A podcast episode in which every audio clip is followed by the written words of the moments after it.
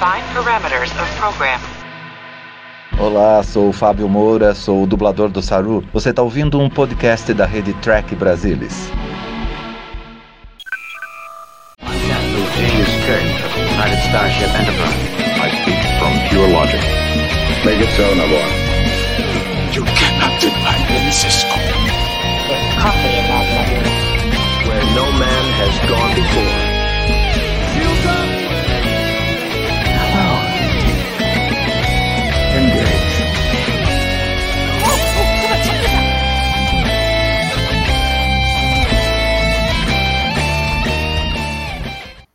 Olá, muito boa noite. Estamos de volta com mais um Trek Brasilis ao vivo. Eu sou Mariana Gamberger e hoje vamos falar sobre o 16º episódio da primeira temporada de Prodigy, Ghost in the Machine. E para conversar comigo sobre o episódio hoje, nós temos a presença do Alexandre Madruga. Boa noite, Madruga. Salve, salve galera, de volta aqui, obrigado pelo convite. E Carlos Santos, meu companheiro aqui de Prodigy. Uhul, isso aí, valeu Mary, valeu Madruga, vamos lá. Bom estar aqui de novo, vamos conversar sobre esse episódio. Com certeza. Antes, a gente só tem um recadinho do TB News. Fique de olho. O TB, boa noite. Vim passar aqui para avisar que eu não consegui salvar o seu domingo e também não vou conseguir salvar a sua segunda. Infelizmente, os romulanos estão fazendo uma verdadeira bagunça aqui em casa. Então tá impossível de gravar o TB. Tenho que passar rapidinho para avisar que amanhã volta tudo ao normal e o seu TB vai salvar sua terça-feira. Tá ok, galera? Muito boa noite e vida longa e próspera a todos. Muito bem. E a gente Dá pra tem... desconfiar com a série que ele gosta? Não, Né? nenhuma chance. É, E eu vou aproveitar, tem mais um- uma notícia aqui para alegrar a galerinha. No domingo, a gente vai ter um TB ao vivaço. No domingo não, no sábado. Aí, eu já estou errando o dia, hein? No sábado, TB ao vivaço, a partir das 15 horas. A gente vai estar reunido lá em São Paulo e vai conversar sobre o melhor e o pior de Star Trek em 2022. Teve muita coisa, gente. O ano abriu lá com segunda temporada de Picard, a gente teve a quarta temporada de Discovery, a estreia de Strange New Worlds, tivemos terceira temporada de Lower Decks e agora fechando o ano, o ano com essa segunda parte da primeira temporada de Prodigy. Então tem muita coisa para a gente conversar. Vocês já vão pensando aí pra, com vocês aí o que, que foi o melhor e o que, que foi o pior nesse ano. E a gente vai estar conversando no sábado. Agora a gente volta e vamos falar do que interessa no dia de hoje. Ghost in the Machine. Carlão, eu já vou começar soltando a bomba para você, porque no episódio passado você, assim, você foi muito crítico com a maneira como foi contada a história, que para você o roteiro não funcionou, deles é, contarem as histórias dos personagens com os personagens contando suas histórias, né? uhum, Você acha que foi uma coisa muito pouco orgânica. uhum. Nesse episódio, a gente é, tem bastante coisa de novo de desenvolvimento de personagem. Mas eu, eu acho que ela foi, ao contrário do episódio passado, embora eu tenha gostado muito, eu acho que foi uma coisa muito particular e específica daquele episódio, não é a maneira como eles têm contado as histórias né, dos nossos prodígios ao longo desses é, 16 episódios, mas nesse eles a gente vê desenvolvimento dos personagens, mas de uma maneira mais orgânica, que é através dos, dos programas de holodeck que cada um deles utiliza, e a gente acaba sabendo um pouco mais de cada um dessa forma. Te agradou mais essa maneira de contar a história? Você, você gostou é, do formato do The Ghost in the Machine? Então, para começar, eu vou dizer o seguinte: esse episódio ele é quase uma aula de como escrever um episódio de, de uma série de TV. né? Ele é, assim, absolutamente sensacional. Tem uma outra coisinha que de repente pode ser que tenha ficado, na minha opinião, um pouquinho fora, mas aí não tinha jeito. A gente pode chegar depois, tá? mas é, eu, achei ele muito bom. Ele apresenta várias coisas, inclusive ele ensina como fazer, né? Porque ele traz uma, ele é um episódio que ele tem aventura, ele tem desenvolvimento de personagem, ele tem ritmo, ele está conectado com o restante da série ele abre de uma maneira muito eletrizante, ele fecha de uma maneira muito eletrizante, ele entrega muita coisa em pouco tempo. E além dos cenários e de cada uma daquelas fases que a gente parece que está jogando um videogame e muito bem construído, ele entregando é, cada momento daqueles, entregando momentos importantes e referências importantes personagens, ele faz também referências subjetivas e sutis à própria Jornada nas Estrelas, a outros episódios de Jornada, a outras coisas além de Jornada nas Estrelas também. Então, achei sensacional esse episódio. É, e assim, é, é quase uma aula. Assim, se o outro episódio achar que era uma aula como não escrever, esse é uma aula. Pega esse episódio, usa ele.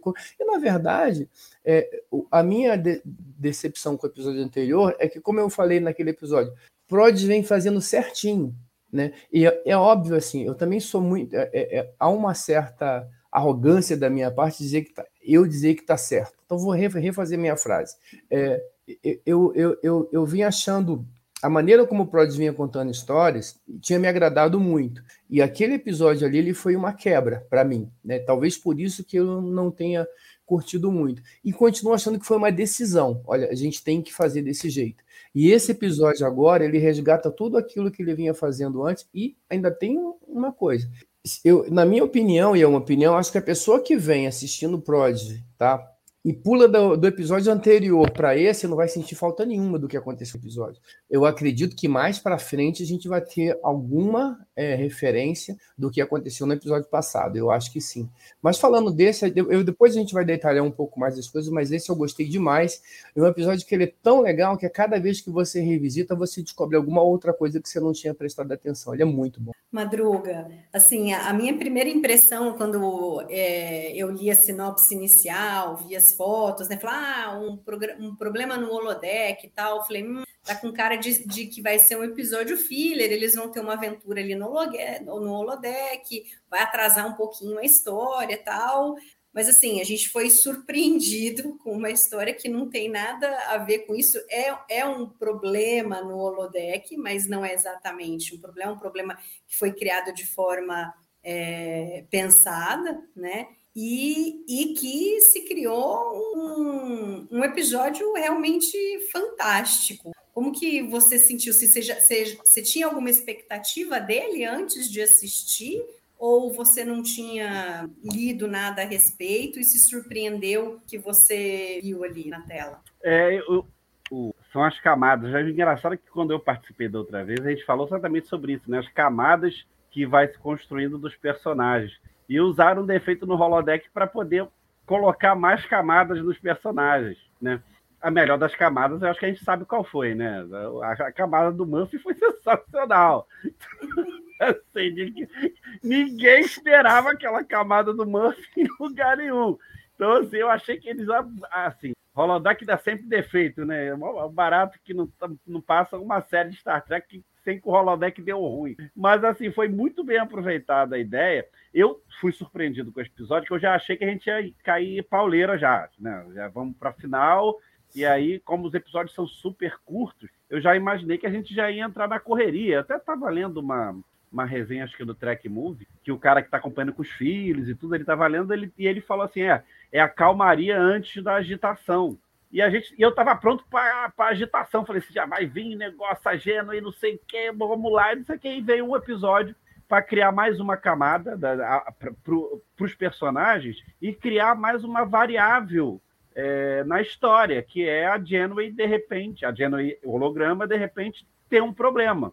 Então, assim, foi, foi criado mais uma camada, eu achei sensacional, gostei muito do episódio. O Carlão falou uma coisa importante, né? Como é que eles conseguem contar muita coisa em 20 minutos, gente? A gente, a gente é, não se dá conta que tem 20 minutos o episódio, tamanha quantidade de informação que nós tivemos. Ou seja, é, é muito. É, eu achei o episódio surpreendente para mim, porque eu esperava já um episódio já de início de desenlace da temporada, que também não tem nada a ver.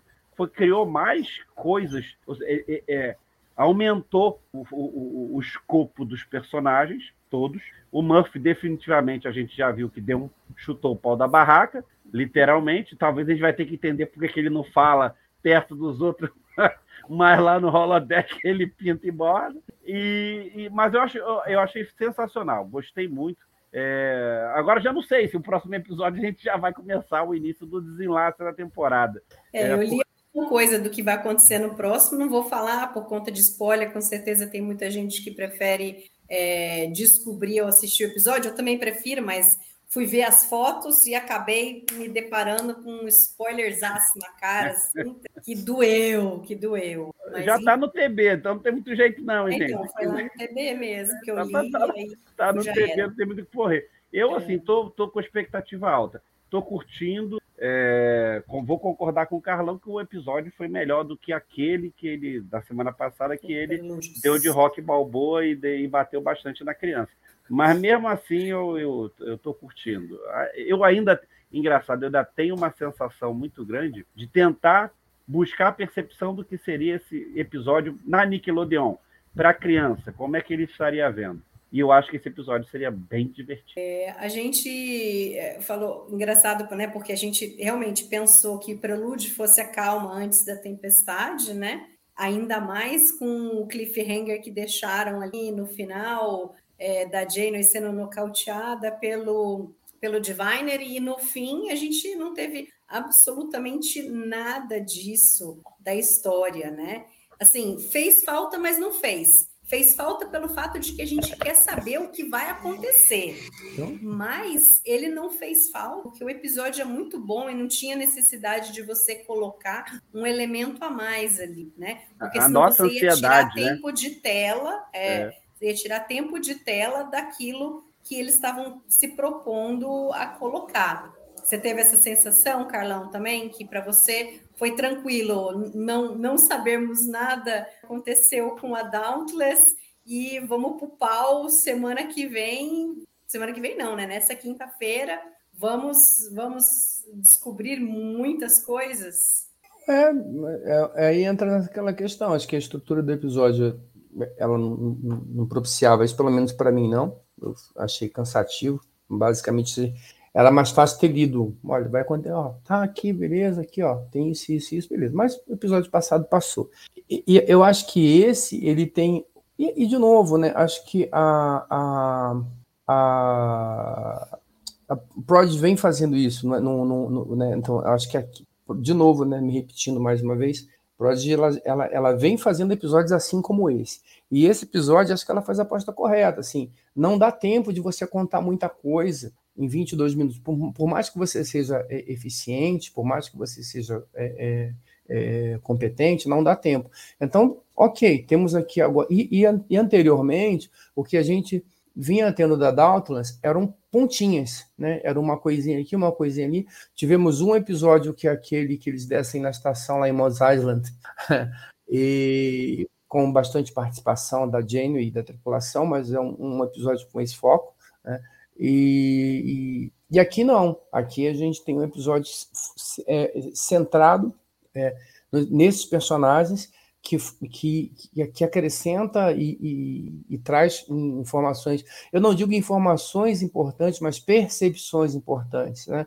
Eu acho que de informação mesmo a gente não teve, né, mas a gente percebe a, a, a, que, o, que o Down ainda está com a autoconfiança é, é, abalada, a gente de novo retorna naquela questão da fragilidade da, da, da Rock, mas agora, quando ela precisou tomar uma ação, ela tomou uma ação. E acho que aqui a gente tem um tratamento melhor, inclusive, do Jacob, e aquela questão que ficou atravessada quando ele encontrou com o oficial é, da, da Janeway, no, no episódio que eles encontram a tripulação. Ele levou aquilo e, e você viu como é que aquilo ali é, afetou ele. A questão do, do, do Murphy, o Madruga, o próprio o episódio cita que ele pode estar sendo dublado, tá? Então não necessariamente ele está falando, o episódio cita isso. Mas de qualquer maneira, a, a, a, reação dele é muito legal, é muito bacana né, e tal. E o episódio ele vai e, e a cada primeiro a gente tem esse é, esse é, é, é essa estrutura de videogame, né? Que é muito legal, que você sai de uma fase, vai para outra, sai de uma. Fala muito com quem gosta de jogar videogame, principalmente com a juventude que não né, está muito conectada com isso. Qualquer um que gosta de jogar videogame vai conseguir se conectar com essa coisa da fase. E aí, mas cada fase ela tem um, um brilho. Então, quando você chega na primeira fase, na fase do, do em que eles descobrem a, a, o que está acontecendo, tem aquela coisa do mistério. A gente meio que dependendo do, do, do, da, da, da, da, sua referência. A gente vai puxar um pouquinho lá para o Elementar de Data de, da, da, nova geração, né? tem um pouco daquele cenário, e é legal que eu, eu acho que essa, essa maneira do, do zero olhar para o mundo com uma certa ingenuidade e com essa curiosidade de aprender conecta ele um pouco com esse sentimento do Data lá da nova geração, então a gente passa um pouquinho por isso na primeira nessa primeira fase do videogame, depois a gente tem a fase do, do Jacob que ele mostra. E aí tem toda aquela coisa da gangue de motoqueiro do, e realmente do videogame. Quando a gente vai para a fase do. Tipo Street Fighter, né? Street, Street Fighter. E eu lembro de um filme que muita gente não vai lembrar, que é o Street of Fire Ruas de Fogo. Né, que tem muita coisa de rock and roll, gangue de motoqueiro, mas Street Fighter, né, tem essa coisa do videogame ali, da, que é clássico, né, pra gente que é mais antigo, mas tem versões mais novas. E, não, e eu, o, o, o, a, o cenário do, do. Quando você abre aquela a fase do, do, do Muff. Do lado de fora, eu lembro de Royale, de nova geração, daquela coisa da cara do hotel. Aí, aí eu acho que a gente vai entrar naquele hotel e não. Aí você tem um cenário todo em preto e branco, um, um uhum. clima no ar, e de cara você remete para Deep Space Nine para o Vic Fontaine. Não tem uhum, como não remeter para isso. Sim. Aí depois você sai dali do Vic Fontaine e você vai para o barco e você remete para Piratas do Caribe e você sai de Piratas do Caribe e você vai terminar em Star Wars. É uma viagem, é uma viagem. E a cada vez que você vai voltando no episódio, você. Então, assim, e, e, aí foi legal porque eles usam esses elementos para ir contando histórias. Você vai conhecendo um pouquinho do Jacob, você vai conhecer, não conhecendo, mas você vai vendo a reação de cada um deles, né? O que cada um deles está pensando. E como você falou no começo, é, ao mostrar o que eles fazem no Holodeck, a gente entende um pouco da, de novo da solidão de cada um e do que, que mais aflige cada um. Então, assim, ao mesmo tempo que é uma aventura, que é divertido, que você acha ah, que você se diverte com eles, mas tem uma base importante do, do, do que eles estão fazendo ali, como é que eles estão pensando. Então, eu achei muito. E, e, é interessante a Gwen, que ela é muito mais centrada, né? Ela parece é. ser muito mais objetiva, de achar que não pode perder tempo com esse tipo de coisa, né? Porque você vê que ela não frequenta o holodeck, porque não apareceu nada dela né? No máximo ali era o barista que era na figura. Tá fazendo barra no.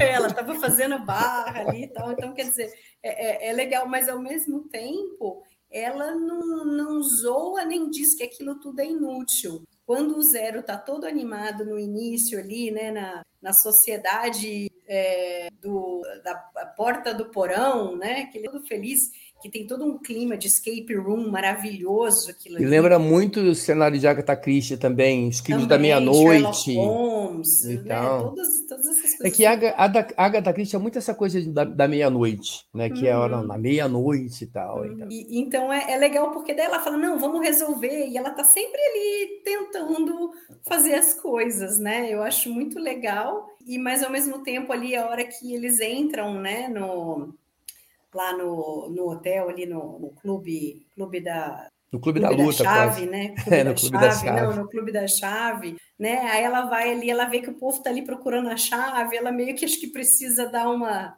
dar uma relaxada, aí ela vai até ali, senta, vai pegar um junja, um, um chá de junja, que é exatamente o que a intendente Kira tomava lá em Crossover, em Deep Space Nine né? E que é uma bebida bajoriana super conhecida.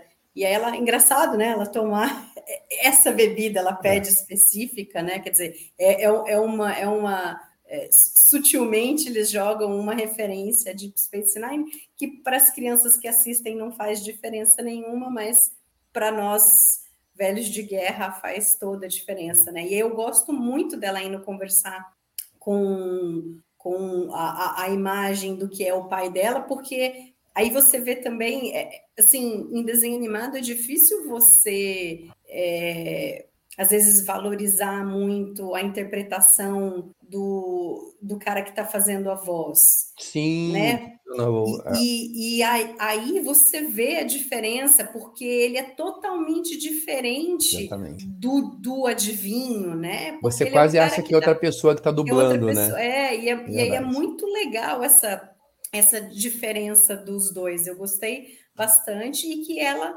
apesar da gente não ver nenhuma história dela no holodeck que a gente poderia dizer, ah, ela é dessa forma por causa disso, disso e daquilo, é, só naquela pequena conversa com o barista, a gente tira o quanto, o quanto ela ainda ela, ela tá querendo tentar entender as motivações do pai, por que, que ele jogou em cima dela todo um peso ali, né? E ele fala, ah, talvez, talvez você tenha que escolher e seguir seu próprio caminho, né? E eu achei isso muito legal. O que você achou, Madruga? Ah, eu, eu, eu go- essa construção, em outras vezes, a gente usou o defeito do holodeck para N coisas, né?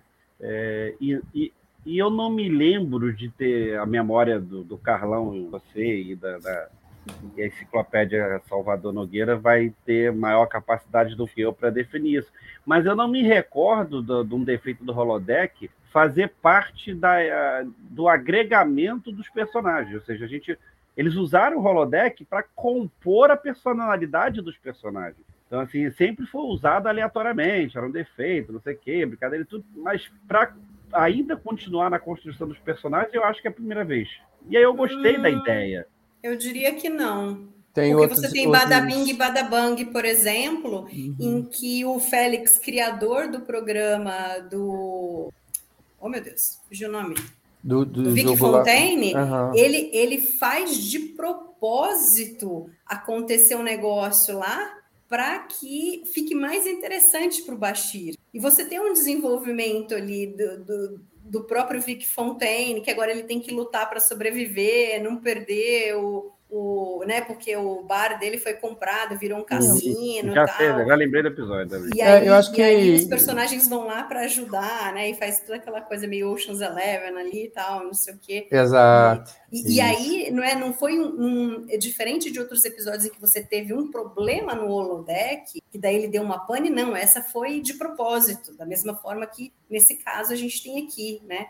né? No começo a Janeway fala lá que é uma perturbação no, no subespaço e depois o Zero desmonta essa ideia, diz, né, o porquê que não pode ser tal, e a gente vê que realmente foi proposital, eles estavam ali presos no holodeck por um motivo. Então, assim, que eu me lembre, eu, eu assisti é, mais assim, Deep Space Nine, que eu posso falar com mais propriedade, mas o que me vem à cabeça é o Badabing e Badabang. É, Tu falou desse, eu talvez- acho que tô lembrando de nova geração, mas o Carlão deve ter algum em mente. Não, a Voyager, a própria Voyager tem Far Heaven, que eles tinham uma cidade inteira é, dentro do holodeck, e a tripulação ia, inclusive a- até a Janeway tinha lá um envolvimento com alguém do, do, do holodeck, tem coisas de, de, de Voyager dentro do holodeck, até porque faz sentido pelo isolamento dos personagens, eu acho que faz, faz sentido sim, tem outras coisas, mas é o que eu acho é uma observação importante nisso que, que vocês falaram, é assim, dessa vez não é um defeito, né? E, e isso acho que é legal também, porque é até isso. A gente, já- eu já estava, acho que todo mundo meio de saco cheio, o negócio quebra à toa isso, né? Deveria ser proibido, porque quebra, né? E dá, um, de- dá uns problemas assim absurdos. Dessa vez não é um defeito, né? A gente vê que tem ali um- uma, uma, uma construção que faz mais sentido do que o negócio simplesmente dar defeito e colocar a vida de todo mundo em risco à toa. Isso também, essa construção acho que também é, é interessante para o episódio. E eles fazem a construção via o zero. Eu acho muito legal isso. Porque primeiro ele coloca, ah, não, se a gente resolver o enigma da sociedade, é, a hora que a gente resolver, ele abre o portal e a gente sai. Beleza. Daí ele começa a perceber que, que, não, que não é só isso. E ele conversando com a Rock é muito legal. Ah, não, mas né, a hora que ela fala ali no, no, no bar que o Murphy tá cantando, não, mas é, por que, que de milhares de simulações eles só estão mostrando as nossas, né? Aí o Zero fala, ah, então a gente tem dois enigmas, né? Um que é o da chave e o outro que o holodeck está produzindo essas, né? Fazendo um. É que, na uma... verdade, esse é o grande enigma, né? Isso Sim, eu acho que sim. é legal. É que no início o enigma que eles acham que é, o É. enigma é o da chave, né? É, e eu acho que aí, eu Então, acho essa que que mostra muito. Ele vai indo aos poucos, ele não é de cara, ah, a gente tem um problema, a gente precisa sair daqui. Não, primeiro eles querem resolver. E aí dá um tom de aventura no episódio muito legal. É, e o que eu acho que é legal também é que, assim, justamente a primeira fase do jogo, como eu, como eu tenho chamado, que é essa fase do zero, assim, como ele vai para o lugar de, de, de- conforto dele, ele, ele, ele, ele, ele, começa a, assim, ele- abraça aquilo ali. Nesse primeiro momento, ele está envolvido com o negócio que é aquilo que ele gosta de fazer. Então faz sentido que naquele primeiro momento ele, não, vamos jogar, eu quero jogar isso aqui, porque isso aqui Não, e, eu e gosto de fazer. transições ele fala, e vamos para mais uma aventura! Exatamente. né? E aí, ao longo, ao longo do tempo, ele vai, é, ao longo do tempo, ele vai é, se organizando. Gente, deixa eu só ligar aqui a bateria do meu, do meu notebook. Eu acabei de receber um, um aviso aqui e eu não devo ter ligado ele direito, senão já já eu caio da live. Só um minuto. Já é sumida a live.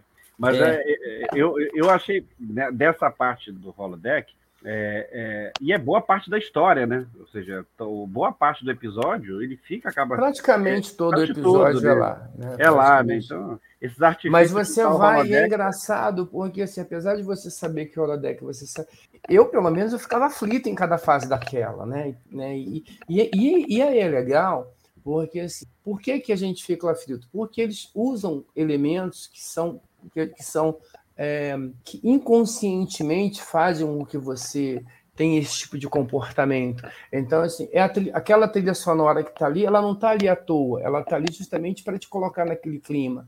Então, assim, aquela coisa do, do, do preto e branco, do noir, é para te colocar num clima mais soturno também. Assim como quando você tem o fechamento, né? Se você for parar para ver uma assim, na hora que. que acho que estou furando a pauta da Mary de novo. Não, pode Quando a gente tranquilo. chega no final do episódio, não tem motivo nenhum para aquela para o alerta vermelho, porque é uma nave da federação, da federação encontrando com outra, uma outra nave da federação. Por que, que você usa o alerta vermelho? Cor vermelha no fundo dá um- uma, uma percepção diferente de, de, de, de, de, de, de raiva, de medo, ou de, de, de, de, de, de, de poder. Né? Então você tem essa, essa construção das cores ali naquele. Você tem um- o, o, a música que é quase uma marcha imperial ah, da, da, de Star Wars, e você tem. Então, você tem vários elementos ó, que são colocados de forma sutil no episódio, que vai fazendo com que você se envolva com ele. É muito legal. Essa parte do zero é, é aquele ponto que eu falei para você lá no começo. Eu acho que a conclusão é muito rápida. Né? De uma hora para outra, e, "Blum, não é isso por causa disso, isso assim, não, e a Genoa que fez e tal. Então, esse pedaço aí, mas aí acho que não tem jeito. Né? Também querer cobrar isso também não dá. Porque aí, assim, o que, que você ia fazer? Você vai esticar para o próximo episódio? Você tinha que fechar ali. Então, acho que esse, esse, esse fechamento do zero, embora isso venha, tenha, venha sido construído paulatinamente ao longo, chega uma hora que ele bota um 330 e resolve tudo de uma vez. É estranho, mas é compreensível. Não dava, eu acho que não dava, na minha opinião, não dava para fazer de outro jeito, então dá para defender fácil. Mas acho que foi escalando, né? Foi o- o Exato. que eu comecei a falar. Primeiro, Sim. ele acha que o enigma é só da chave. Depois ele percebe que Uhum. são dois enigmas.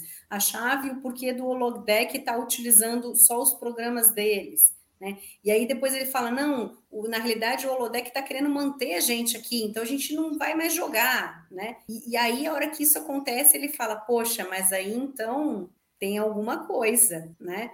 E aí acho que ele fala, é, é, é alguém daqui que está fazendo isso, e aí só poderia ser a Janeway. Então, É. embora talvez. E acho que também eles não queriam. Se eles fossem se estender mais, Não, não eles pensando quem, quem seria, acho que também perderia um pouco e não seria tão impactante de repente, entendeu? Porque de, de repente a gente fica sabendo, pô, foi a Janeway, né? Mas, é- mas assim, tranquilo, né? Dá pra- É um negócio que dá um você, mas dá para entender o porquê e faz sentido. Nada que, que faça nenhum estrago, não. Porque a, a alternativa é o quê? Jogar para o próximo episódio, que não tinha mais tempo. Né? Não, e o, legal, Trota tem razão de dizer, você, a criança tem um certo período de atenção, não dá para você Sim. estender muito, né? Aliás, é, Madruga, você já tinha comentado alguma coisa disso, de ver esse episódio na, na Nickelodeon, tudo. É, eu achei que esse foi um dos episódios assim mais voltado público infantil de todos os de Prodigy, porque eu acho que a, linguagem, é, o que eles apresentaram, então você tem o escape room, depois você tem lá, você tem os piratas, né? Você tem o Murphy que todo mundo adora, de repente. E embora a gente não tenha visto propriamente o ambiente lá do, do hospital veterinário que o Rock cuida, a gente viu os bichinhos ali. É, é, o Carlão, a filha dele já é bem mais velha, acho que não deve ter passado nessa fase, só tem menino, né? Mas assim, tinha uns bichinhos, eu procurei aqui, mas eu, a gente já tinha dado tudo embora. Tinha uns bichinhos que eram umas bolinhas assim. Os tamagotchi? Não, não. E você apertava o botãozinho e ele abria. Aí tinha asinha, tinha o quê? Parecia, tinha um, um que era peixinho, outro que era parecia com os outros animaizinhos. E aí tinha uns brinquedinhos que você botava, a bolinha saía rolando e no final ele caía e abria. Eu não lembro como é que chama, mas era é muito, mas muito parecido com esses bichinhos da, da Rock. Então você vê é, como eles estão falando diretamente com, com esse público, né? O Jenkins lá batendo em todo mundo, estilo videogame Street Fighter ou qualquer um desses de luta, né? Então eu, eu achei que, que foi um dos episódios assim que mais falou com esse público. É, não, eu, eu sempre fico de, de, é, é, na atenção da gente tentar entender como é que vai ser a percepção do verdadeiro público, né? É da Nickelodeon, tá? Pelo Paramount, mas é, é da Nickelodeon eu, até o tempo do episódio, tal, realmente deve ser por conta da grade, de, é 20 e poucos minutos, deve ser dois intervalos, se eu não me engano, no Nickelodeon são intervalos menores, mas deve ser dois intervalos de um minuto e meio, se não mudou o padrão para streaming. Então, é, é, é, é, difícil imaginar. então, eu, o meu retrato, desde o início, é, pensar assim, qual é a percepção que o público infantil vai ter, né? E aí chega num episódio, coloca um monte de, de bonequinho bonitinho, bem, bem infantil, bem infantil, né? Com a Rock Tack, que já é meio. É, é, Ela é a mais nova, né? Ela é, a mais novinha, é né? Não faz sentido. Do, é, faz sentido. Então, assim, é, é, concordo com, com, o que o Aber falou aqui, né? O bichinho é para vender boneco. Faz parte, faz parte. Não tem, gente também não vamos, não vamos esconder. E que tomar. O Elber deve ter um, uma coleção de pingo guardado em casa. por aí. Porque... Não, mas eu fiquei imaginando, você faz esse brinquedo, igual esse brinquedinho que eu falei. Você faz um monte igual, você faz lá o coisa do hospital inteiro da Rock com esses bichinhos, ia ser fantástico, entendeu?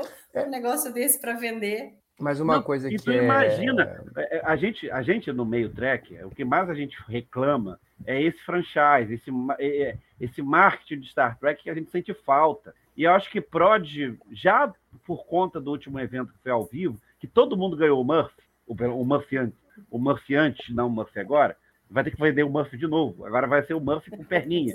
Mas assim, é, é, o, o, fato deles de Prod já estar tá olhando para isso, no evento o último evento ao vivo presencial, todo, todo mundo ganhou o bonequinho do Murphy. Eu não ganhei o meu. É, a gente não ganhou. Então, assim, mas tu imagina é, é, é, como a gente sempre cobrou que Star Trek fosse é, é, preocupado com, com, esse lado marketing da coisa, que a gente brinca que Star Wars brinca disso de. É, briga, briga com, brinca com isso de, de lambuja, e Prod, eu acho que tem essa proposta de assim, dar essas. Os bonecos, os uhum. bonecos, uhum. os bonecos já estão, no, no, pelo menos no mercado americano. O Dow, uh, tá todo mundo. Já, já, então, é, tomara que Prod, assim, a gente tem uma, uma, uma vaga ideia que Prod, em princípio, é para apresentar o universo de Star Trek para as crianças, e aí, vamos lá, elas vão crescendo, e aí cismam de ver a nova geração, Discovery, vamos lá, vai fora. Beleza se já tem um pontapé e é essa a ideia, eu acho que eles usaram a série certa para tentar emplacar Sim, essa venda de, de, de, de, produtos, né? Com certeza. É só um, uma coisa que até que eu, eu, queria comentar também sobre essa questão da, da, da, da rock, né, da, do lado infantil, mas tem uma cena que eu acho que é bem legal, que é a primeira cena que eles estão ali meio descontraídão, aí diferente da, da, do anterior, que o pessoal senta, vamos, vamos conversar, né? Fala para mim que isso. Eu sabia Abre que... seu coração. a pessoa, eles sentam ali e começam a ter uma atitude que é absolutamente compatível e esperada para eles são crianças, né? Ou uhum. crianças, uhum. adolescentes. Então eles estão ali brincando, com, tomando sorvete, uma coisa assim. Aquilo, aquilo é legal e aquilo faz sentido, né? E aquilo eu, eu acho que, que fala muito com isso. E, e, e de vez em quando a série traz algum. Me lembra uh, o, o, primeiro momento que eu vi desse, justamente quando eles descobrem o, o, o teletransporte e ficam transportando uma pizza. Olha, tá quentinha aqui ainda. Tá? Que, é tipo, né, que é aquele tipo de, de, de, de, de brincadeira infantil que a gente. Infantil, né, mais ou menos e tal, mas brincadeira inocência que a gente até faria com o teletransporte mesmo, e aqui agora estão ali naquela sala ali, tomando sorvete, pá, um falando bobagem, outro falando bobagem, mas a cada bobagem que fala, a gente conhece um pouquinho dos personagens, e faz todo sentido, e a gente lembra, nesse momento, que eles são crianças quase adolescentes naquela situação. Isso tem um é, é, de, é sutil, mas é importante. Então, é, de novo, eles né, têm um caminho bem interessante para mostrar essas histórias. Uhum. Não, é, a cena do sorvete é ótima. Diga, diga, Madruga. E eu acho que se, é, CBS, é, Paramount+, Mais, uma série junta, né, com a Nickelodeon, que é notoriamente tudo que a Nickelodeon acaba produzindo vira alguma coisa, desde brinquedos, isso aqui, eu acho que foi meio de assim, a gente é, quando montaram, possivelmente, quando montaram o Prodigy para um público infantil, a parceria Nickelodeon era carro-chefe. A gente tem que chamar alguém que está acostumado com essa bagaça para uhum. colocar o bloco na rua. Então, assim, acho que por isso que teve. É... Ainda, ainda tá meio complicado para a gente entender o que aconteceu com a temporada. Que para a gente fica muito claro que isso é uma segunda temporada, do jeito que lançaram a primeira, e aí o último episódio ficou muito com, com link para uma outra temporada, mas aí vieram falando que na verdade eram 20, não sei o quê. Então, assim, eu acho que no meio do caminho que é uma coisa que a gente já viu que acontece daquele lado de lá, é, eles têm uma percepção, a, a, audiência dá uma resposta muito impactante, e aí a coisa muda. É, é bem, leia-se Strange New Worlds, né?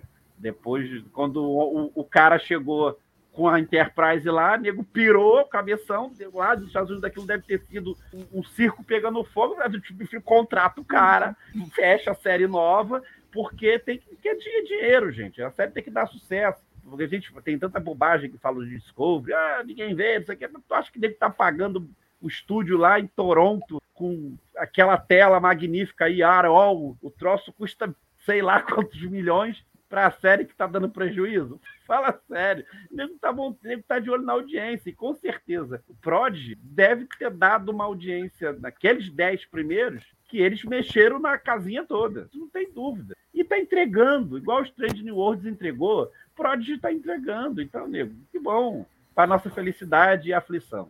Então, e aí é, é, legal essa cena ainda, né, do sorvete, que daí a Gwen pega e, e, e espirra todo o chantilly na boca, né?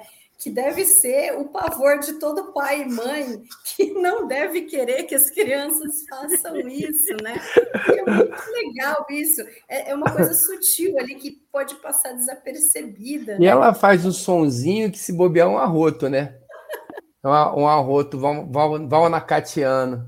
E aí, eu não sei se foi no Track Move ou no Track Core, né, na resenha, a pessoa comentando e falando, não, e aí quando veio essa cena, todos os meus filhos olharam para mim do tipo, tá vendo, mamãe? É, a gente devia poder fazer, né? E ela falou assim, pô, mas é uma coisa que em casa eu tenho que coibir e tal, né? Então, é, é, é muito legal essa, é, essas coisas que Prodigy vai colocando, eu acho que deixa deixa o episódio mais rico, né? E, e, é interessante que depois, na hora que eles descobrem que não era que eles não era de verdade, que eles estavam dentro de um holograma, né? Ali logo no começo, quando eles estão chegando lá na, na casa onde é a sociedade, né? Dos enigmas, tudo. A Rock fala: Poxa, mas até o sorvete não era verdade. Eles ficam tristes com isso. é mas ao mesmo tempo eles não perceberam que não importa que, que isso foi feito no, no holodeck, eles viveram de qualquer jeito. E é legal, por isso que eu falo que é legal você ver o episódio novo, que ele é tão sutil, porque assim, eu terminei o episódio, aí você vai para a cena, ele corta, né? Ele, ele é, é, assim, ele, ele sai da cena do holodeck, ele já corta tomando sorvete, entendeu? É, é, a gente na hora a gente não percebe esse tipo de coisa, pelo menos eu não percebi, né? Então assim, então tem esses detalhezinhos ali. E, e, é legal também o cuidado deles, que a Rock explicando o porquê que o zero tá lá longe, né? Ou pelo menos a sensação de que está lá longe, ou como que o holodeck é tão pequeno, como é, é que eles estão caminhando. Do tudo. encontro longínqua. Isso aí. E, e, tem, né, no, no Star Trek Manual da, da nova geração, tem tudo isso descrito e tal. Então, quer dizer, mais uma vez, o cuidado que os roteiristas, não só de Prodigy, mas de todas essas novas séries, é, tem de se envolver e de colocar as questões das outras séries, de levar a sério, de, de não errar né, na, naquilo que eles estão trazendo e colocar as informações anteriores, tudo. Então, isso é, é muito interessante. Só faltou a Rocktack fazer igual o Data, tacar uma pedra para mostrar o fim do, do holodeck, né? Tá ali, tá vendo? Não, é legal que ela fala, né? Que o chão se movimenta, né? E aí dá uma, uma ilusão de que eles estão caminhando realmente, tudo. Porque eles andaram pela, pela nave, é, né? Eles saíram do holodeck, embora a gente não tenha visto, como você falou, que teve o corte, eles, eles foram até o refeitório é, e depois do refeitório cada um foi para o seu quarto. É, mas nesse caso eu particularmente compro a ideia de como a nave eu, eu, é, ela é projetada para estar em qualquer lugar, ela tem uma missão em qualquer canto. Tá? Então, qualquer lugar da nave pode ser um holodeck. Inclusive, no episódio do A Vida é um Palco, aquela cena, para funcionar, você tem que partir dessa premissa, né? que você tem um emissor em qualquer lugar, para ele poder uhum. transformar a console. Então, isso para mim não.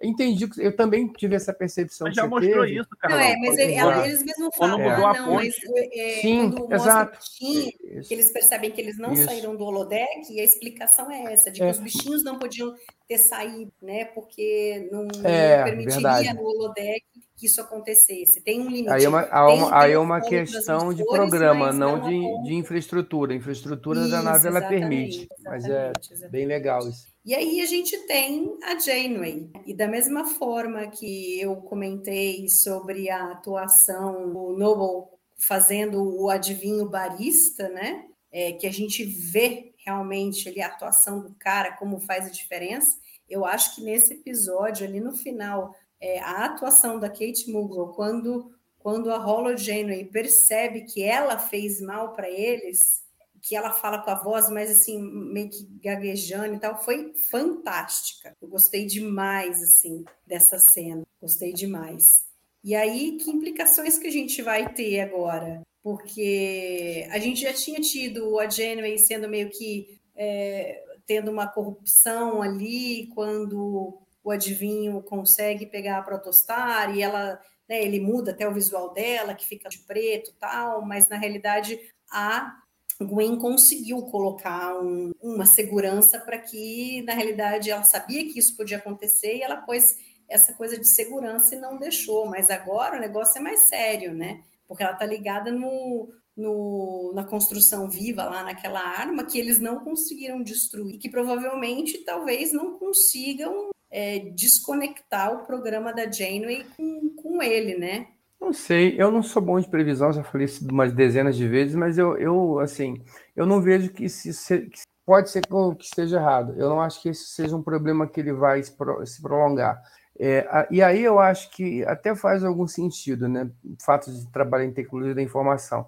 A maior parte dos problemas dos vírus e dos antivírus, mesmo né, a gente tem tecnologias muito mais modernas hoje, mas o problema é, o problema é você, é, é, em geral, você só consegue evitá-lo depois que ele faz a primeira aparição. Fica lá dormindo, e mesmo que você tome, como você não sabe o que você está procurando, você às vezes não tem. Então, mesmo que seria, para mim, pelo menos, seria fácil explicar por que, que a Gwen antes ela não conseguiu, os protocolos de segurança dela não conseguiram detectar isso, e talvez seja fácil, não, agora que a gente sabe, vamos resolver isso aqui. Para mim, uhum. a, a, a, principal questão e, e talvez me contradizendo, é, é o seguinte: o episódio estava indo por uma direção em que a gente até conversou algumas vezes sobre isso, que filosoficamente estava fazendo mais sentido eles não irem mais para a federação. E agora, esse episódio empurra eles de volta para esse eixo. Né? Esse episódio ele empurra de volta para esse eixo de voltar para ver assim, a gente tem que ir para lá, né? porque é, a, a, a própria construção viva, e aí a gente, tudo bem, a gente pode resolver o problema da Jenny, mas pode ter outros protocolos na nave que vão fazer com que a, então assim o problema agora ele deixa ele, ele, havia ali até então na minha opinião uma uma dúvida, bom, a gente agora vai ou não vai para a federação? Essa é a melhor coisa a fazer? Agora eu acho que a dúvida volta a ser como é que a gente Como resolve o problema de ir para a federação com isso aqui, volta para esse eixo. Então, acho que o viés talvez seja esse, talvez. Eles voltam para o início do episódio, com as 86 tentativas que eles fizeram Mas e agora não com- conseguiram achar uma solução. É. E agora Mas- eles é. sabem que eles vão ter que achar uma solução.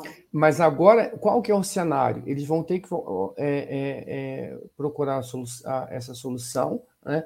Mas e aí pode ser que a gente tenha a importância do episódio anterior que a gente não viu ainda.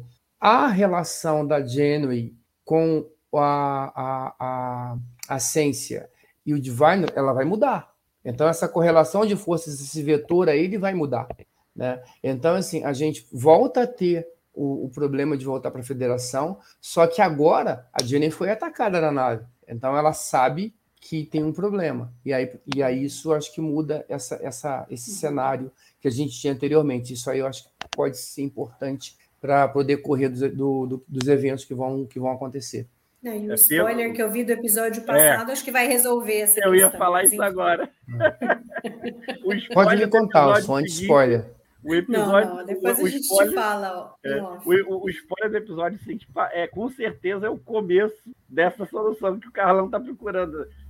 O Carlão está escondendo o jogo que ele escreve, botou o dedo no roteiro enquanto a gente Não, tava- não, mas é aqui- que, é, é que assim, para mim é o que faz sentido, entendeu? Assim, o episódio para mim é isso. tá? O episódio é legal, bacana, divertido, mas o que, que o episódio faz? Ele coloca você de volta nesse procurar a federação e insere uma Janeway, a Janeway de verdade, com uma outra, uma, uma outra visão para a tripulação da, da Protostar e para o Diviner e para a Essência. Então, a gente essa não correlação. sabe nem se, se o Dreadnought ali não, não botou Tomou mundo preso tomou a Dauntless. conta da Dauntless, né? Exatamente. Eu então, acho assim, que a grande chance de acontecer isso, e aí o pessoal da Prodigy é que vai ter que tentar salvar a Dauntless sem que é, é, tenha comunicação entre as duas naves, né?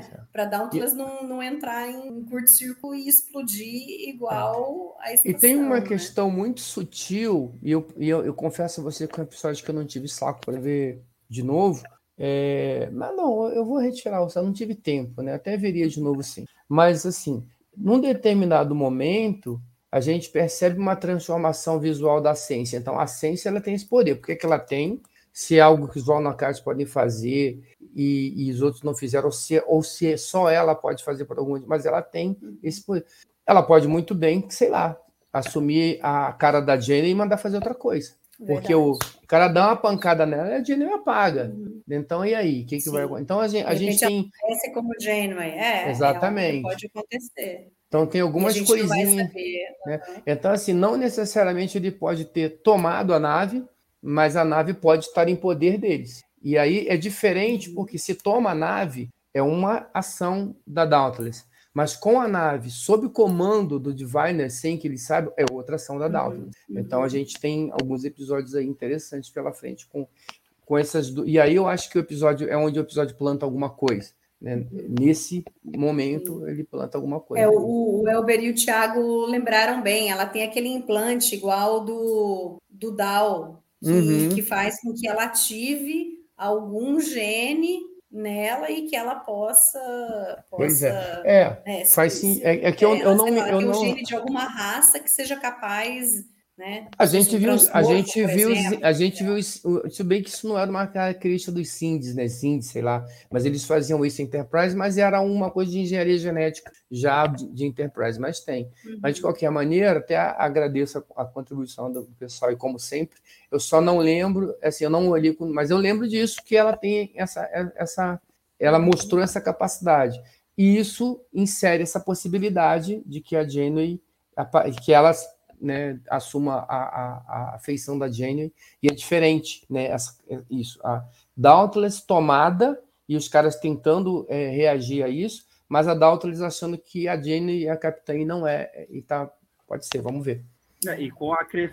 com a acréscimo, eles não podem destruir a, a, a, a Protostar, né? Eles têm que Sim, não é capturar. do interesse deles. Eles não destruir. têm que Exatamente. capturar. E certamente a Protostar vai se aproveitar desse, dessa E nem é do vantagem. interesse deles de entrar em contato de verdade com a Protostar, porque senão a Dauntless vai ser destruída. Quer dizer, eles querem capturar a protestar para eles poderem ir para protestar, lá, mas não, mas não que, que destrua imediatamente a Dauntless antes que eles consigam ir para protestar. Pois é, mas aí assim, eu não gosto de escrever roteiro, mas você tem lá a Cência, que se transforma na Janeway, pega uma nave auxiliar, atraca na prova, oh, vim aqui ajudar vocês. Ah, que legal!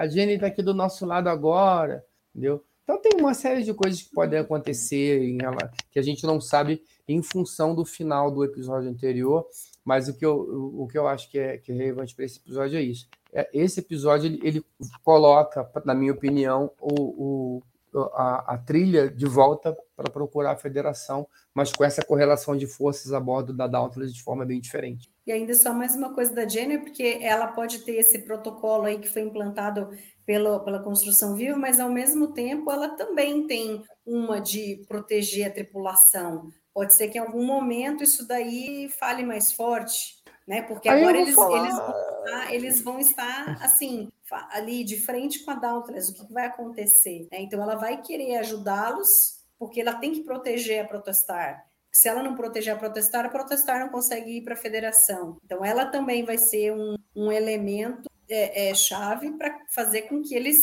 consigam escapar, por exemplo. Né? Vamos ver. Vamos ver. Tem, tem bastante não... coisa interessante aí para esses é, episódios. É, é, eu não sei se. É, eu, acredito, eu, tenho, eu tendo mais a crer que vai, vai ser uma solução rápida. É, o zero vai acabar. Okay. tirando, for... tirando essa, essa, essa variação do programa. Sob tortura. É, o zero ou a Sob tortura. Ou, ou a, a, a Rock, ela já fez isso. Quando teve aquele problema lá da, da Sim, nave, ela, ela resetou e conseguiu trazer. Ela resetou e reescreveu totalmente. Do, né? então ela, e aí pode ser uma junção Sim. dos três, né? Eles podem uhum. chegar ali. Ah, por quê? Porque assim, vamos imaginar o seguinte: o, o código está escrito, teórica foi o Oswald Nakatsu que, que, que, que colocaram ali. A melhor pessoa para descobrir isso é a Gwen. É. Né? É, a Rock ela já, já, já baixou o backup né? Já fez o restore da Jenny. Ela já fez uma, uma vez, pode fazer de novo. E o Zero pode ser o cara que vai descobrir o que tem que remover para isso não acontecer de novo. Então, ele é assim, nada é impossível de resolver. Eu, eu é, até teria essa tendência, sob tortura, de dizer que isso não vai ficar muito tempo. É. É, porque aí começa a criar muitos. Aí você tem. O que acontece?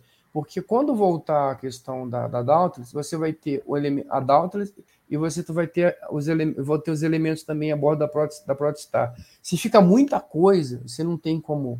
Para que lado que você vai, né? Ficar. Uhum. Você, aí tá a Jenny aqui tentando fazer uma coisa aqui, a Jenny tentando fazer outra coisa lá, então eu tenho a tendência de concordar com o Madug. Eu acho que vão resolver isso logo. Mas posso estar... Geralmente eu estou errado, tá, gente? Se alguém quiser fazer um bolão. É. Aí tem uma última coisa antes da gente partir para os momentos que eu estava lendo, o pessoal comentando tal, que foi uma coisa meio que criou um certo ruído. É, não pelo fato em si, mas porque ninguém tinha pensado antes é, em como que o DAO tem um código de segurança como se ele fosse realmente o capitão da nave, porque nunca mostrou quando eles entraram na nave e tomaram controle e ele se autodenominou é, é, capitão. Como que ele conseguiu ter esse, esse código? E assim, e fica mais evidente que era algo importante, que era um código que a Janeway precisava, porque ela só conseguiu tomar o controle da nave quando o Dal falou para ela o código dele. Então, eu vou e dar aí o ela... benefício da dúvida de ter gostado do episódio, porque assim, aí eu vou fazer uma coisa que eu não gosto de fazer, que é o seguinte. Quando a, a, a Gwen ela chega a bordo da Protestar lá atrás, ela tem todos esses controles, porque o pai dela ensinou isso para ela. Então, eu, eu, eu, imaginaria que, na medida que ela aceita que o Dal é o capitão, que ela passasse isso para ele. Eu imagino que ela também tenha, tá? Porque ela sabe. Tá? Então, assim, e, e, alguém tem que ter, porque e ela tem, porque você várias vezes bloqueou sistemas e tal. Então, assim, imagino que lá atrás ela tinha essa informação e ela compartilhou isso com o entendendo que ele era o capitão, ele precisava ter isso também. Então, ok. Então, isso para mim dá para dá salvar uh, e tal. A questão é, que para mim gera mais ruído, e, e, e aí eu, gente, eu escolhi passar pano né? Que em vários momentos, quando interessou, a Jenny mostrou capacidades limitadas para mexer com a nave, tá? Ela tinha, inclusive, controle, mas ela, não, isso aqui eu não posso fazer. Inclusive, tem o episódio que eles descem no planeta e a nave cai, que ela, ah, eu não posso fazer isso, eu não posso fazer aquilo.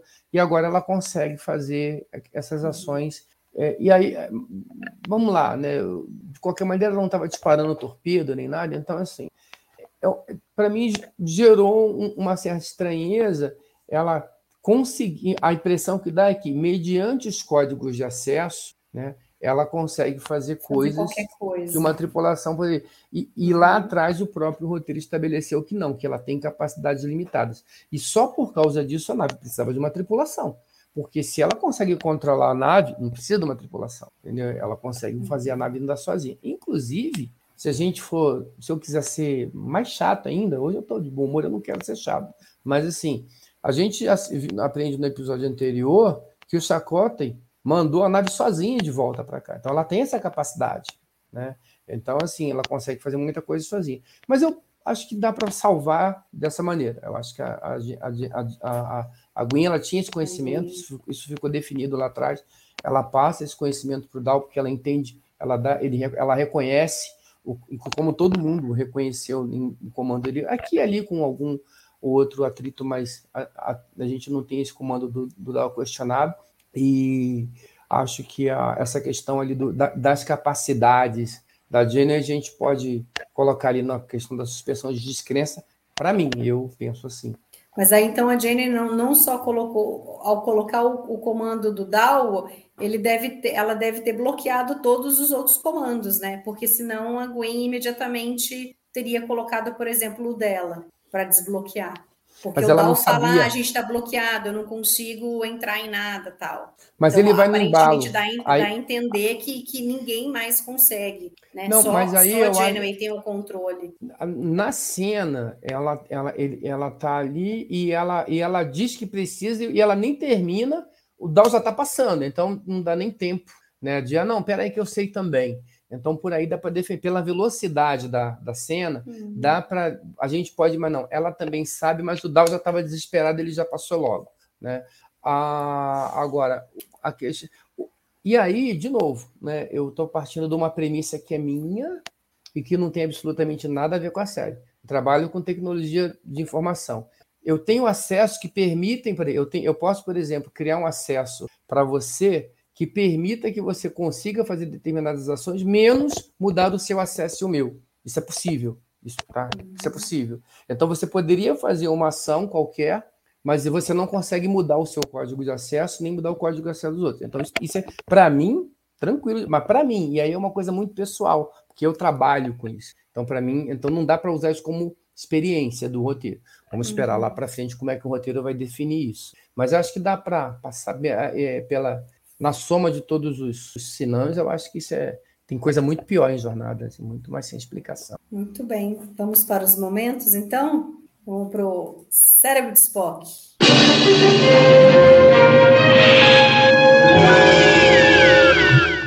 Essa questão aí do, do código do DAO, para mim, a, priori seria um cérebro de Spock, mas você, Carlão, acho que conseguiu, da mesma forma que no passado eu consegui tirar a sua dúvida, nesse você tirou minha dúvida que realmente a Gwen tinha os acessos, né? Porque o pai lá atrás, a gente não sabia, ele, ele, né, lá no pegou a, da, a, a, protestar, né? Mas assim, não teve tempo de embarcar e voltar com ela no tempo. Eles mandaram a protestar de volta, mas ele, ele teve acesso, eles, eles instalaram o construtor vivo, né? E, e iam embora. Então, quer dizer, ele, ele tinha ali um certo controle da nave. E aí a Gwen tendo esse controle, ela consegue é, passar para o isso daí. Aí eu acabei não tendo nenhum. Madruga, você tem algum cérebro de Spock? Tá, e Prod está difícil.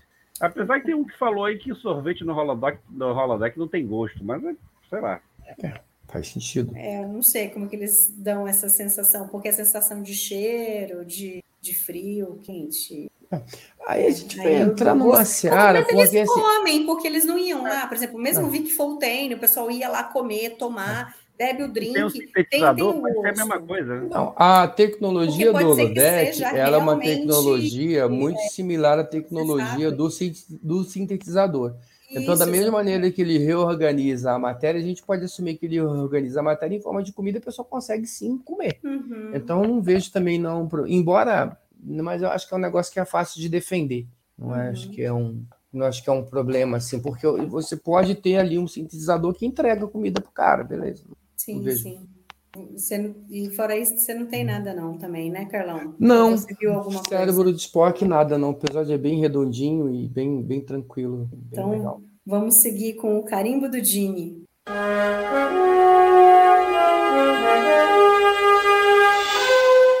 E aí, Carlão, você tem não, não tenho. E isso não é nenhuma crítica ao episódio, tá? É assim, o episódio é muito legal, muito divertido, ele é muito, em alguns momentos originais, e outro momento, quando não é original, eu entendo que é uma homenagem, uma referência, que é bem legal, mas eu não vejo nada assim de mensagem que assim, quando eu penso em, em carimbo do Jensen, eu penso em algo, alguma, alguma mensagem que o episódio passe que o Gene Roddenberry talvez quisesse passar. Eu não, eu, isso eu não encontro nesse episódio. Episódio legal, divertido, bacana, bem construído, bem legal. Mas não, eu não, não teria nada assim que eu diria, não. Isso aqui eu acho que ele, Gene Roddenberry colocaria numa série dele tal. Na minha opinião, eu não vejo. Nada contra o episódio, tá, gente? Sensacional, legal. Eu só acho que não, não vejo ali um, uma, um, algo ali que possa classificar como carimbo do Gene, não. E você, Madruga? Eu acho que a única coisa que tem é o trabalho em equipe, né? Porque seria o que o Jim sempre prezou de, de ser um trabalho coletivo para buscar soluções. Mas assim, forçando muito a barra. É, não é algo que salta aos olhos, né? Que você percebe ali que realmente tem uma mensagem, né? Concordo. Nossa, eu hoje eu tô concordando com o Carlão em quase tudo, gente. Que tá, tá vendo só? Isso aí, esse episódio realmente é especial, ó, hein? Isso aí, ó. Vamos, vou gravar esse vídeo aqui, já tá gravado, eu vou baixar. Vou ficar rodando aqui em loop, em loop infinito. Muito bem, vamos então para o chip de emoção.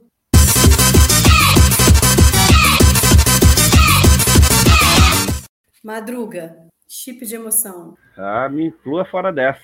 Não tem, eu acho que não. É, é forçar muito a barra, não é difícil. A proposta do episódio nem foi essa, bem o Carlão fala, né? É difícil, é difícil encontrar o carimbo do Gini tipo de emoção, talvez porque não tem a proposta, não é exatamente isso. Né? Não. Entendeu? Não... É, não, o tipo de emoção eu já tenho. É, o tipo de emoção aí já é, a, eu acho que é assim, de todos os de todas as cenas, eu acho que aquela cena que em conversa com o pai dela no balcão é muito significativa. Ela, assim, é a hora que ela vira e para e ela tem aquele impacto e, e, e, ali acho que é um momento que ela tem, talvez que ela quisesse a vida inteira de conversar com o pai. Ela sabe que não é o pai dela, ela sabe que e só por causa disso que ela não tá, é, é que ela não sai correndo, né? Mas ao mesmo tempo ela aproveita de repente para falar algumas coisas que ela talvez eu acho que isso dói muito num filho, né? Acredito. É, querer conversar alguma coisa, sentir esse vazio e, e assim e, e sentir, esse, é, como ela mesma fala, mas seu pai não está caçando você pelo universo. Né? E ela ter esse momento ali de parar, sentar, conversar com alguém que lembra o pai dela, eu acho que é, eu acho que aquilo ali eu acho que é um momento bem importante do, do episódio e da, e da personagem. Eu, eu para mim eu acho que funciona. É, para mim esse e, e acho que empatado com esse é, é, a Janeway, acho que muito pela interpretação da Kate Moore, é, quando ela diz né, que, que ela não, não lembra ali que ela fez tudo aquilo tal, e você vê no timbre de voz dela como ela mudou a maneira de falar e tudo, que ela titubeia assim, nossa, achei, né, isso, isso tem assim, né, e, e até antes, quando ela, ela entra e todo mundo tá olhando para ela com uma cara do tipo, né? E ela falou assim, nossa, por que vocês estão me olhando desse jeito, né? Porque ali foi uma, tipo, uma quebra de, um, de, um, de uma confiança que vinha sendo construída desde o início, quando eles pegaram a protestar. E todos eles ali têm um, um carinho, uma ligação com a Janeway. E para ela ter feito aquilo, é, é, foi muito forte porque ela nunca imaginou que ela pudesse fazer alguma coisa contra qualquer um deles ali, né? Porque ela, como holograma, também está evoluindo, né? Com, com a relação que ela tem com eles. Então, eu acho que também, assim, é, um, é uma cena que, que, que me emociona. Também. Muito tem, bem. Tem. E então, por último, a Patrulha do Cânone.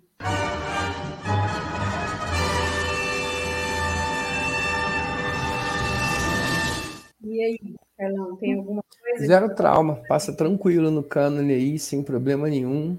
Episódio bem legal, né? Assim, algumas pessoas que vão reclamar, ah, esse episódio é muito Star Wars, porque o final é Star Wars mesmo, né? Assim, ele começa com Kobayashi Maru e termina com a, o, é a Dauntless é quase um, um, um destroyer imperial chegando na Millennium Falcon. Até a música tanta. Se você ouvir a música, ela tem muito mais a ver com Star Wars do que Star Trek. Então, de repente, um cara muito chato, isso é Star Wars, não é Star Trek e tal.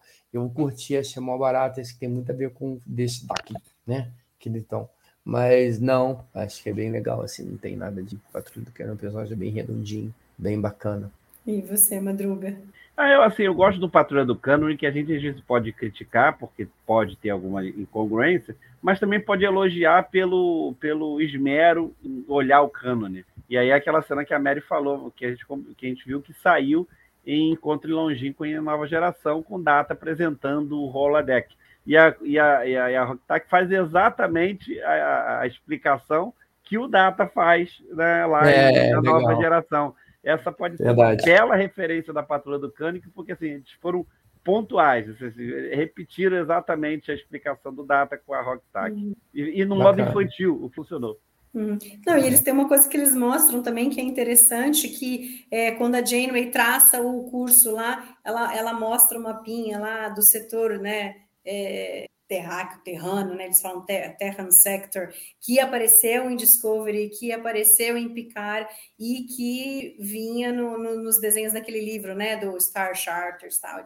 Então é legal esse cuidado que eles têm de colocar a informação correta. Então isso é isso é bem é, aquela reuniãozinha que, é aquela reuniãozinha que o cansou de comentar que eles se reúnem, não sabe se lá o período de espaço de tempo mas eles em algum momento se sentam para falar sobre cada história deles, que elas vão se cruzar em algum momento os assuntos ou o cânone e, e eles vão buscando nessas reuniões as referências para não se perder, né? Não é só o consultor, né?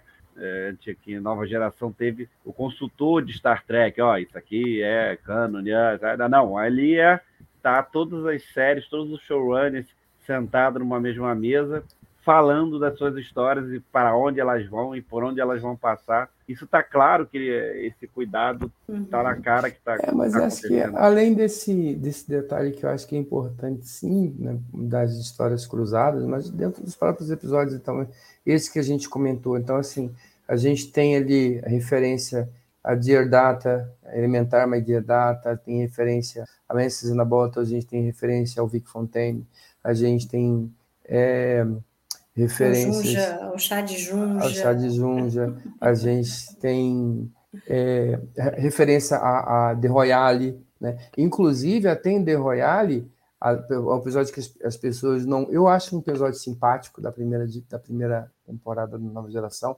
horrorosa temporada primeira, The Royale, a, a, a, a a trama é exatamente essa: chegar ao final do jogo, né? Porque não, é, ali não era um jogo, para eles poderem sair do hotel. Qual que era a questão? Eles tinham que chegar os investidores estrangeiros para comprar o hotel, e aí acabava, eles conseguiriam sair. Que é mais ou menos um pouco do que a trama assim. Então tem algumas coisinhas sutis ali que eles vão buscando, a gente vê isso no trabalho que eles fazem. É bem legal. Muito bem, gente. Então acho que encerramos por hoje a nossa discussão. Feliz, Mary. Ghost in the Machine. Te deixei feliz? Deixou Você estava preocupada, né? Muito, total. Vamos ver o que vem pela frente. São mais três episódios apenas. Madruga, Carlão, muito obrigada pela presença e pelo bate-papo. Obrigada a todo mundo que esteve com a gente até agora. E lembrando que a gente não volta segunda-feira, a gente volta antes, no sábado, a partir das três, a gente vai ter o TB ao vivaço para falar sobre os melhores e os piores de Jornada nas Estrelas desse ano de 2022. Tem muita série. A gente teve de todas as novas séries é, dessa nova geração de Jornada nas Estrelas nesse ano e tem muita coisa é, para a gente falar e o pessoal todo vai estar tá lá ao vivo. Então, muito obrigada. Até sábado.